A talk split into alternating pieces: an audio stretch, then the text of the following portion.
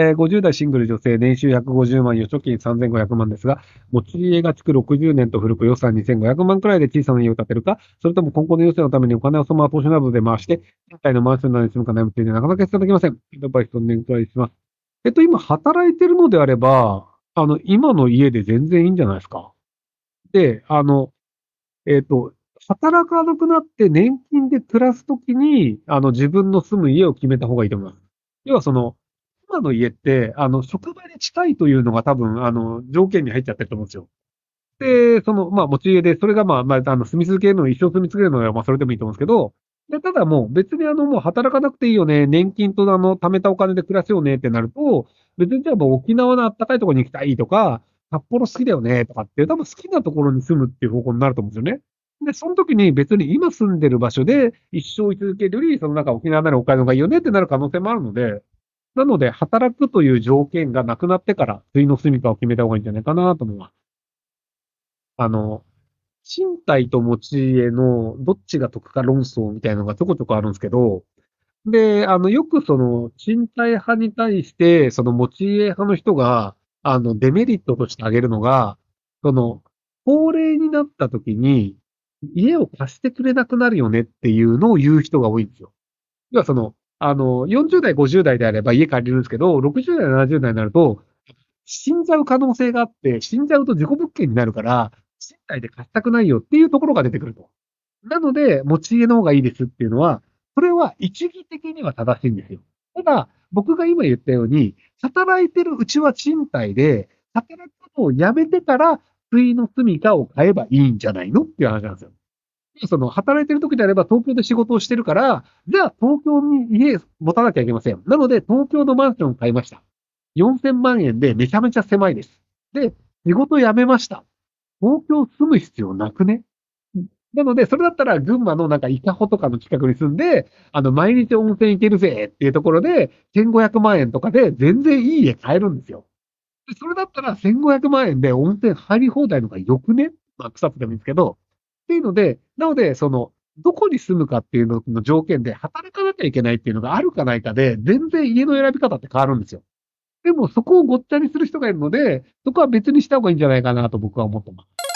えー、警察官30代、既婚、刑事職に従事しています。職務歴は8年くらいです。身の危険や危険部で40まで生きられる気がしません。転職を考えています。公務員しか経験がない世間知らずで常識がない私でも転職先があるのでしょうか？お教え願います。あ、全然あると思いますよ。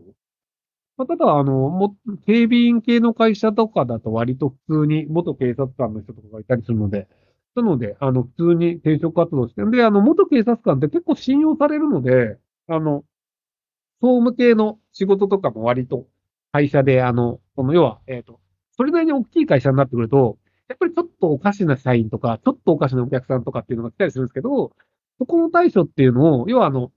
元警察官の人が来ると刑法が分かってるじゃないですか。あとその警察を呼ぶときとかでも、元警察官の人が連絡した方が話が早かったりするんですよね。いや、こういうのだったらこういう警察呼んで、この部署でこういうふうにやってくれますみたいなの分かったりするので、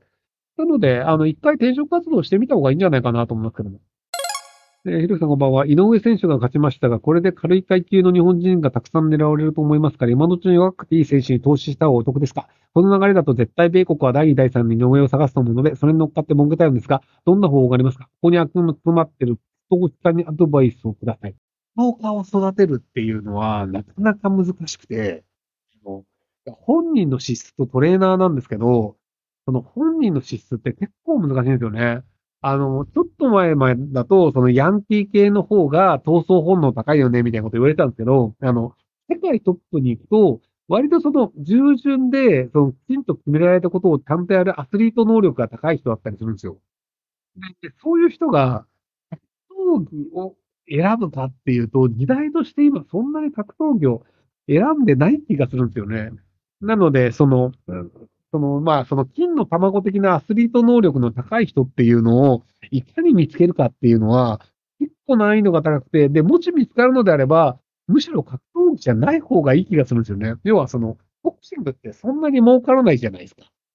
その、あの、まあ、メインウェザーみたいなレレクラスになったら全然別なんですけど、結局その、あの、軽量の階級でトップになったとしても、年収2、3000万ぐらいじゃないですか？奥行かないと思うんですよね。で、日本の場合ってその格闘技のその上位の人たちを CM に使おうっていう文化があんまりなくて、サッカーとか野球とかのスポーツだとクリーンなイメージがあるんですけど、やっぱり格闘技ってそのイメージから言うとちょっとクリーンではない部分があったりするんですよね。なので、その賞金では食えなくて、じゃあその CM スポンサーとかつけるかっていうと、そんなに CM スポンサーも入らないっていうのがあると思うので、なので、スポーツで稼ぎたいのであれば、僕は格闘技じゃない方がいいんじゃないかなと思いますけども。えー今、貯金が600万ほどあります。おすすめの投資など始めたらいいことありますか？えっと、ニーサにとりあえず全額ぶち込んでください。あの、現ニーサに入れると、あの、非課税特権が維持されたまま、来年の新ニーサもできるんですよ。で、今年中に始めないと、あの、旧ニーサがもう申し込みできなくなるんだよね。であの、ニーサの場合って、あの、儲かった場合の、あの、儲かってもそこに税金払わなくていいという、かなり特別な扱いを受けるものなんですけど、で、それが今年まで申し込まれるのが旧ニーサで、来年から新ニーサが始まるんですよ。で、今年申し込むと、多分240万とか ?400 万だっけ？なんかあの、1年分ニーサ分が、旧ニーサ分の、あの、免税特権が使えて、で来年からはもうそれ申し込めないので。なので、とりあえずあの、新ニーサに全額打ち込むといいんじゃないかな。旧ニーサに全額打ち込むといいんじゃないかなと思います。